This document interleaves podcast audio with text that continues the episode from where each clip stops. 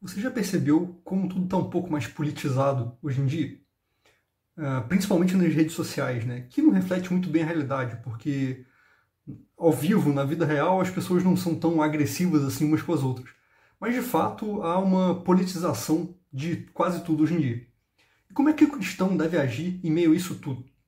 Eu queria ler aqui uma citação do C.S. Lewis sobre esse assunto, sobre como deveria ser uma sociedade cristã. Diz o seguinte: A maioria de nós não examina o cristianismo a fundo para descobrir o que ele realmente diz. Nós abordamos na esperança de encontrar nele apoio para as nossas próprias perspectivas partidárias. Estamos mesmo à procura de um aliado onde, na verdade, nos é oferecido um mestre ou um juiz. É interessante essa citação dele, porque Hoje em dia é muito comum você pegar a Bíblia e tentar manipular a Bíblia de forma que ela encaixe na sua narrativa, na sua preferência política ou social, ou seja o que for. Quando na verdade deveria ser o contrário, né? A gente deveria olhar para a sociedade, olhar para a política e, com base na Bíblia, dizer o que é certo e o que é errado na política, e não o contrário. Não pegar a política e tentar mexer na Bíblia para interpretá-la de uma maneira que diz aquilo que nós achamos do ponto de vista político.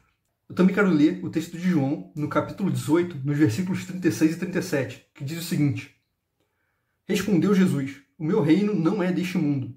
Se o meu reino fosse deste mundo, os meus ministros se empenhariam por mim para que não fosse eu entregue aos judeus.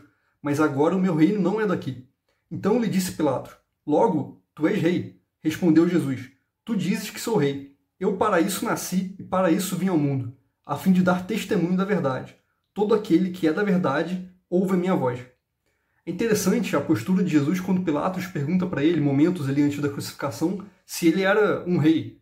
E a resposta dele é que ele era um rei não desse mundo, que o propósito dele não era um propósito daqui, naquele momento em, em, em que ele foi questionado. Jesus disse que ele veio para dar testemunho da verdade, que é algo muito superior a qualquer politicagem nossa, a qualquer jogo político nosso.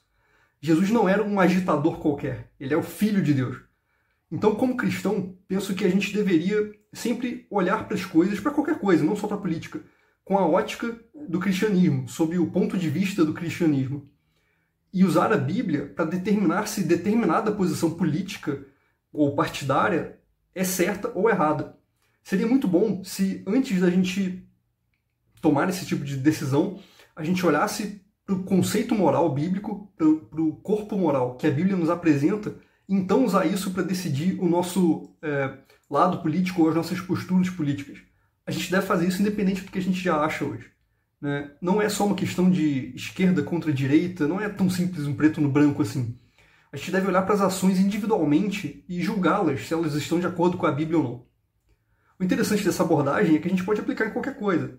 Né? A gente não deve também olhar, por exemplo, para a nossa vida financeira e tentar interpretar a Bíblia de uma maneira que ah, justifique as nossas atitudes no ponto de vista financeiro ou qualquer outro ponto de vista. A gente nunca deve tentar adequar o cristianismo à nossa realidade. A gente nunca deve tentar adequar a Bíblia à nossa realidade. Tem que ser o contrário. A Bíblia não muda, os conceitos de Deus não mudam. Então, a gente é que tem que mudar a nossa vida para se adequar ao Evangelho. Isso serve para qualquer coisa, para política, finança, seja o que for. Então, que a gente venha, como C.S. Lewis disse aqui, olhar para a Bíblia e enxergar ali um mestre e não um aliado que vai concordar com tudo que a gente fala, mas que a gente vai olhar com a Bíblia para Bíblia com humildade e com o coração desejando aprender as coisas, desejando ser mais parecido com Jesus e também dar testemunho da verdade que ele nos deixou.